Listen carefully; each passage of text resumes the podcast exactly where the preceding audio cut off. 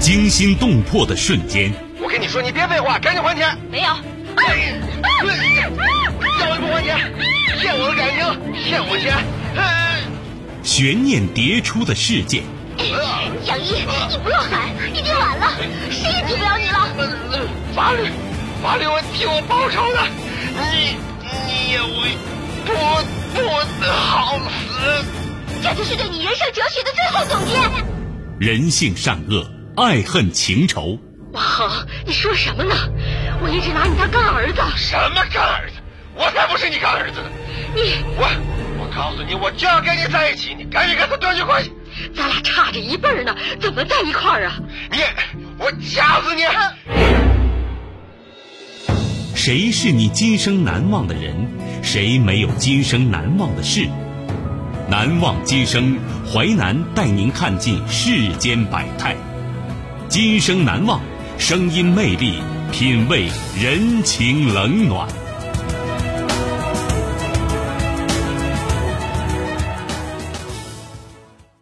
欢迎你收听《今生难忘》，我是淮南。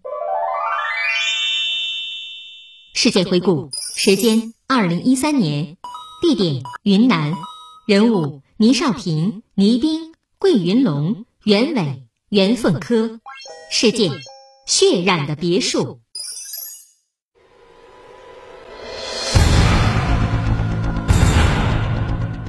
二零一三年十二月十号。昆明市中级人民法院开庭审理云南嵩明县千万富豪倪少平一家灭门惨案，这起惊天大案终于得以披露。血染的别墅，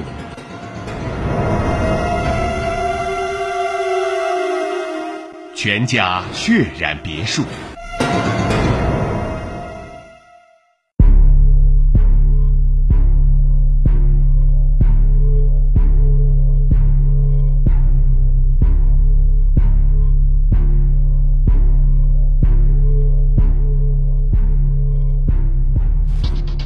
二零一二年六月一号傍晚时分，云南省嵩明县公安局幺幺零指挥中心接到报案，三层别墅锦江苑发生血案，别墅主人四十三岁的倪少平等多人被害。公安局刑警大队干警立即出警，案发现场一片狼藉，院落里横七竖八的躺着三具尸体，分别是倪少平的岳父孙福臣、岳母郑元梅。和妹妹倪颖，遍地血污中掺杂着折断的棒棍、扫帚和杂乱的脚印，明显有过激烈搏斗。再进一步向别墅内勘查，更加骇人的惨景让民警步步惊心。一楼大堂进门处，倪少平躺在血泊中，早已没了呼吸。倪少平大女儿倪冰的尸体仰卧在一楼到二楼的转换台位置。旁边是气绝身亡的倪少平妻子孙文静。与此同时，在院中搜索的民警发现了蜷缩在大门后面角落的倪少平大女儿的儿子，年仅一岁半的小博。孩子满脸泪痕，浑身沾满血迹，由于过度惊吓，早已哭不出声音。确认小博身体没有受到损伤，民警赶紧把幸存的孩子送往医院。经调查，倪少平是嵩明县有名的富豪，财富数千万。他为人善良慷慨，不曾与人结怨。唯一的矛盾点是他借出去的钱非常多。知情亲属算一下，这些年他借给别人的款项合计有两千多万元。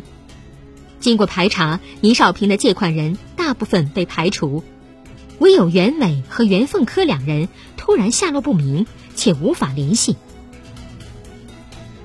办案民警随后从倪少平小女儿倪东口中得知，他的姐夫桂云龙平时经常打骂妻子，曾被岳父倪少平打过一耳光，桂云龙因此对岳父非常不满。而案发后，倪东拨打姐夫电话无法接通，也找不到姐夫的人，家里出了这么大事儿，作为女婿的桂云龙既不露面也联系不上，实在不合常理。同时，警方还得知桂云龙平时与袁伟、袁凤科交往甚密。嵩明警方根据大量线索，最终将犯罪嫌疑人锁定为袁伟、袁凤科、桂云龙三人。调阅县城主要出入口和客运站监控录像，警方发现三名犯罪嫌疑人已租乘一辆夏利车逃往昆明。根据夏利车司机提供线索进行查证，警方确认三人又转火车去了丽江。松明警方于是向省内外发出协查通报。二零一二年六月三号。已逃到香格里拉的三名犯罪嫌疑人被设卡堵截的云南迪庆藏族自治州德钦县公安局佛山派出所民警抓获，六月五号被押解回松明县城。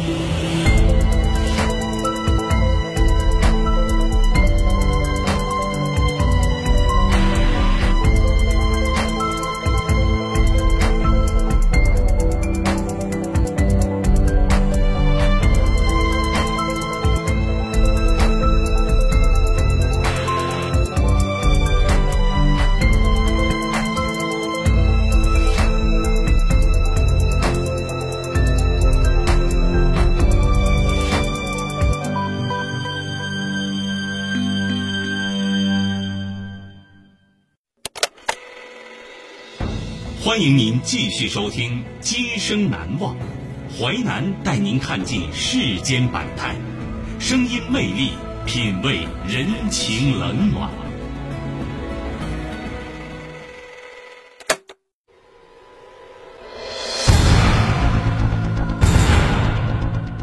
二零一三年十二月十号。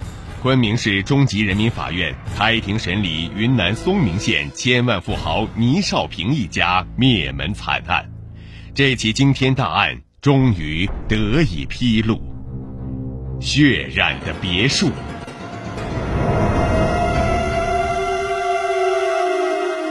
屌丝攀上高枝。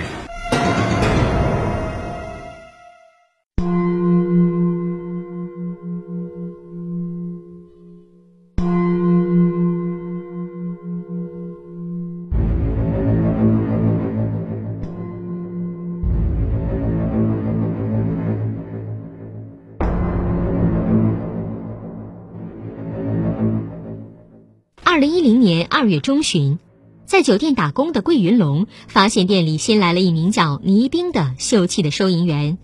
女孩白净秀气，说话柔声细气。出生于一九九零年的桂云龙，父母都是农民。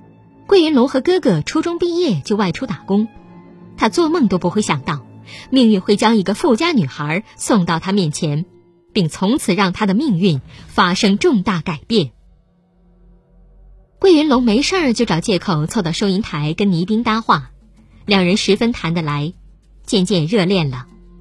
桂云龙知道倪斌十九岁，本地人，但从未问起过他的家庭和身世。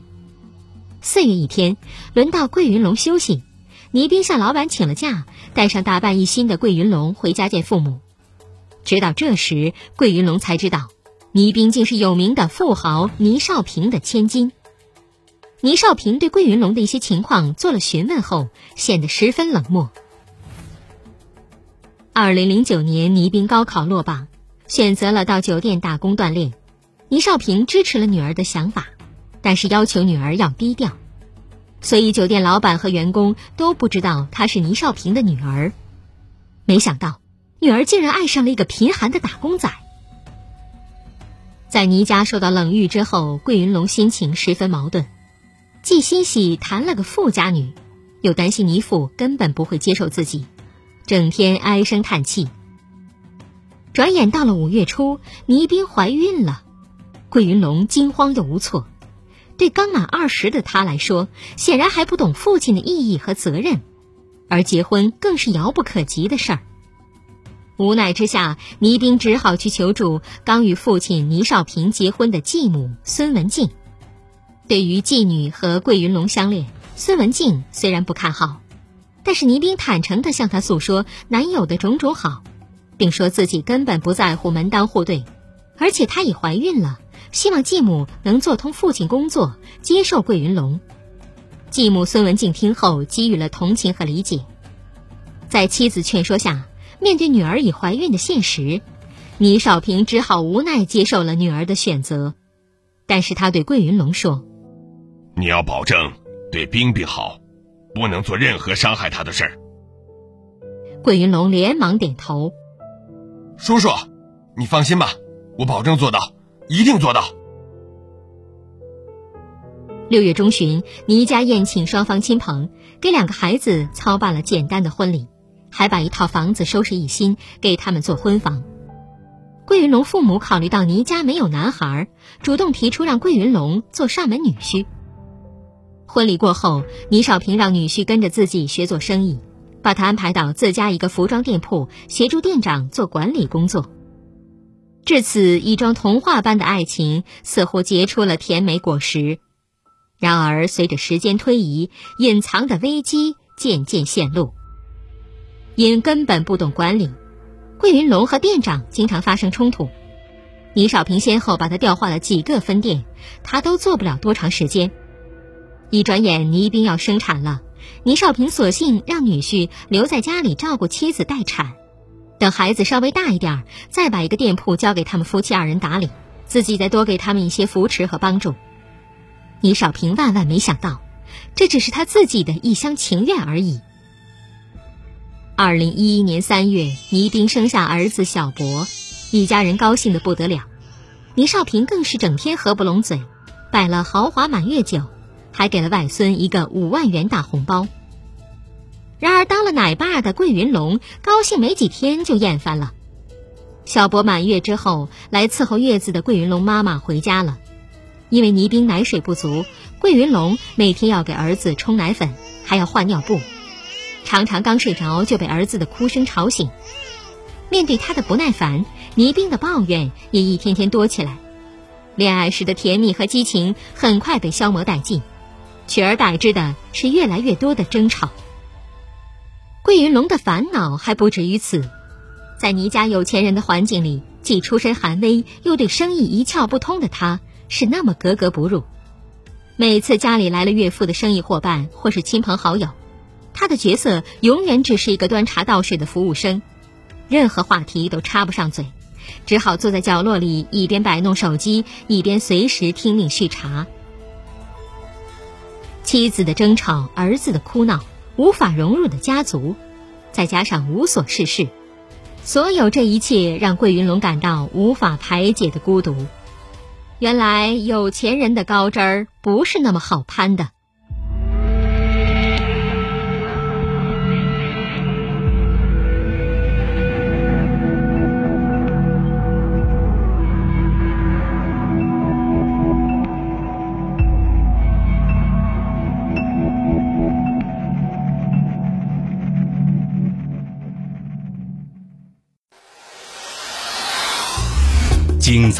事结构，新锐的声音制作，在纷繁复杂的真相与假象中，淮南用魅力声音解读世间百态，品味人情冷暖。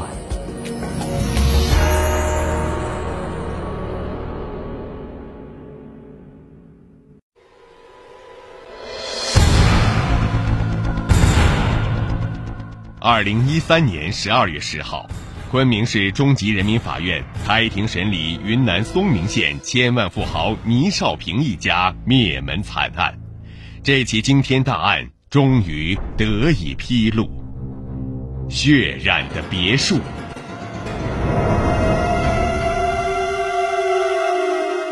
结交混混报仇。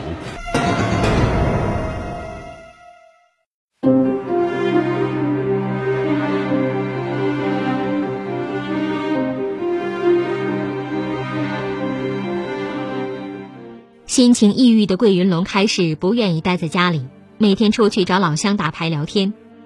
二零一一年十月，在一个牌局上，他和袁伟和袁凤科认识了。袁伟一九八四年出生，开有一家宾馆，因赌博负债累累，前几年被债主逼得紧，他找倪少平借了四万多元，一直没有归还。倪凤科一九七一年出生，做过小生意，因好赌常年欠债。一九九七年，他因参与一起盗窃案被判刑五年，妻子与他离婚。两千年减刑释放后，他四处打工。与桂云龙认识时，他在一家建筑工地做钢筋工。得知桂云龙就是倪少平女婿，袁伟和袁凤科显得十分热情，主动请他吃饭喝酒，很快就打得火热。桂云龙在家里一跟妻子吵架，就到袁伟店里倾诉。袁伟总是帮他化解烦恼。二零一二年春节，桂云龙带着妻儿回老家给父母拜年。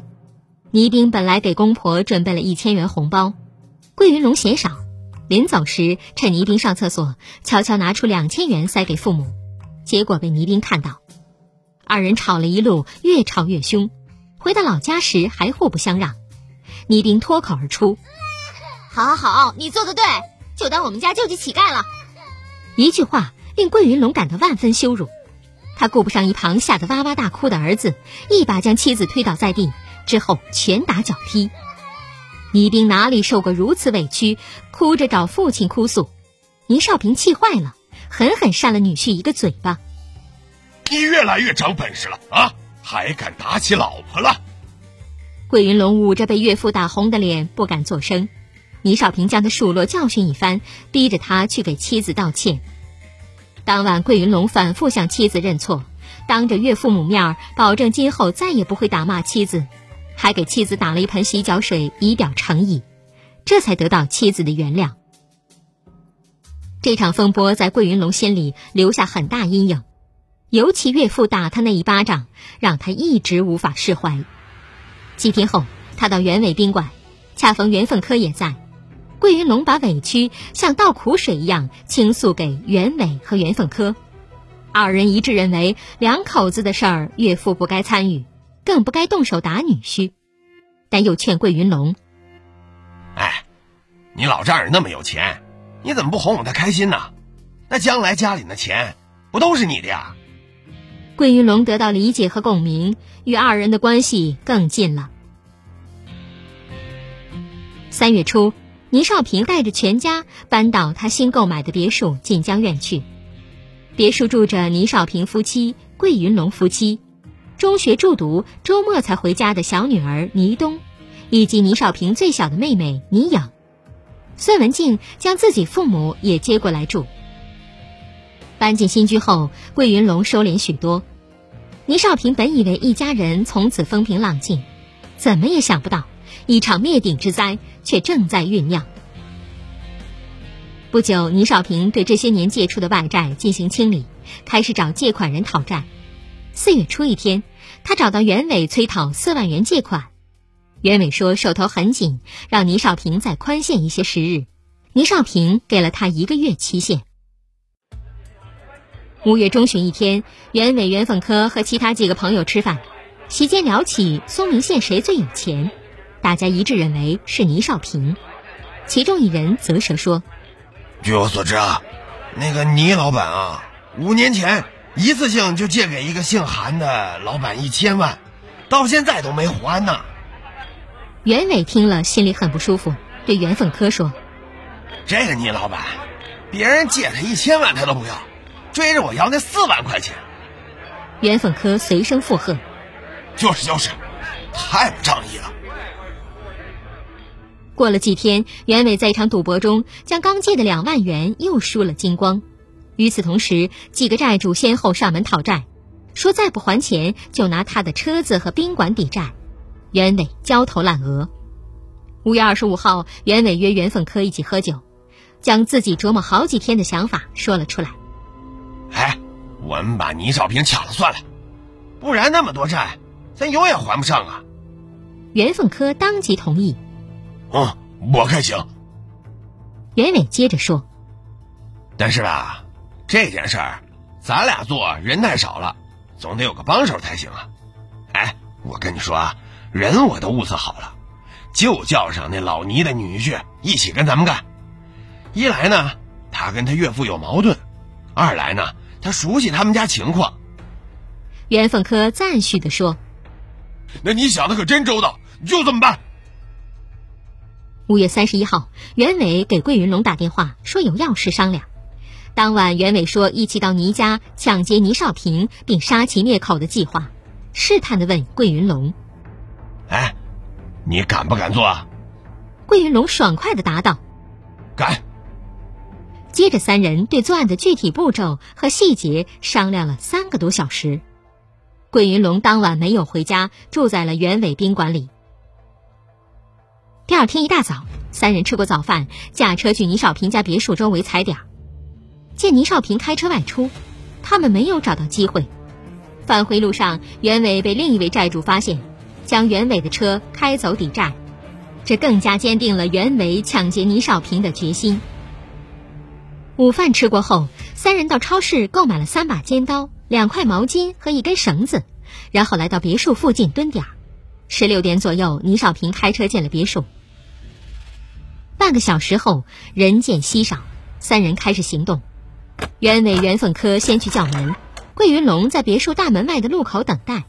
二人进门来到二楼，倪少平正在客厅喝茶，见到二人就问：“有什么事儿吗？”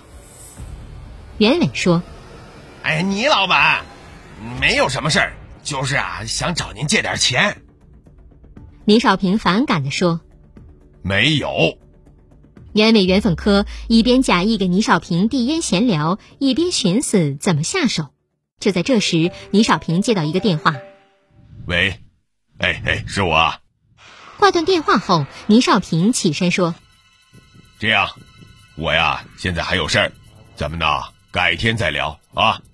向楼下走去，袁伟和袁凤科跟在他身后，走到一楼堂屋。袁伟使了个眼色，袁凤科掏出尖刀抵住倪少平脖子，将他逼到椅子上。袁伟拿出绳子将倪少平捆了起来。倪少平挣扎着大喊：“哎，你们要干什么？干什么呀？”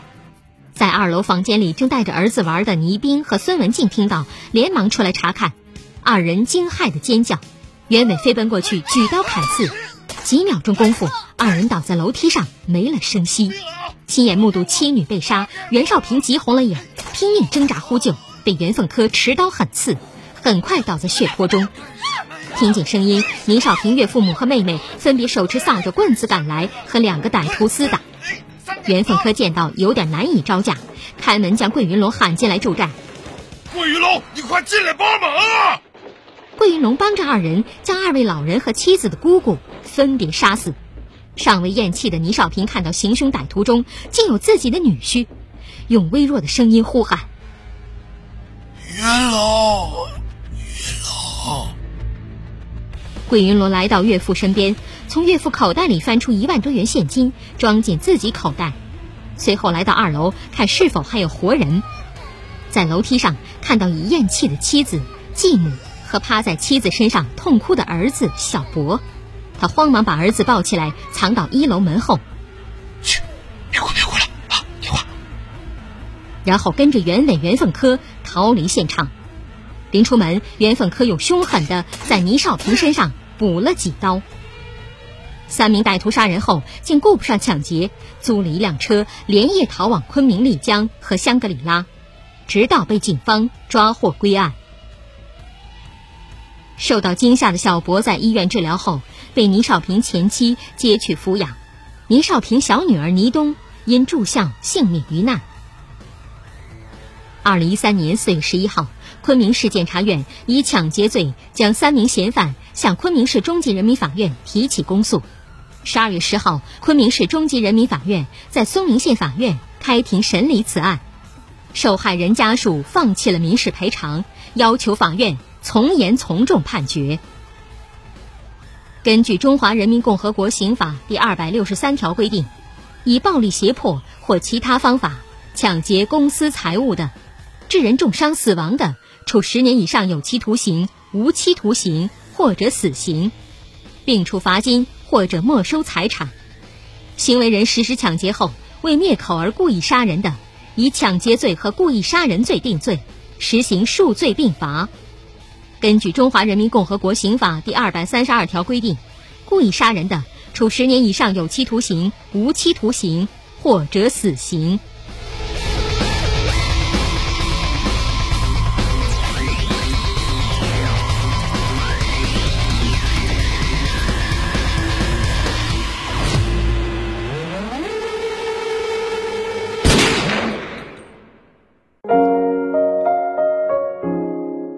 今生难忘启示录。每个人心里都住着一个恶魔，人与人不同的是恶的程度，而不是恶魔本身。道格拉斯·普雷斯顿。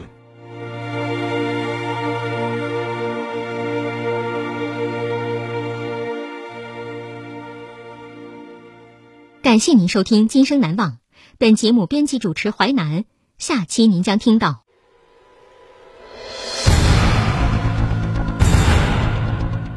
二零零七年，六十一岁的山东省高官段义和雇人诈死情妇，震惊全国。二零零七年九月五号，经最高人民法院核准，济南七九爆炸案主犯段义和、陈志在山东济南被执行死刑。高官诈死情妇，今生难忘。首播时间。周一至周五十七点三十分至十八点，本节目可以在吉林广播网、蜻蜓 FM 在线点播收听。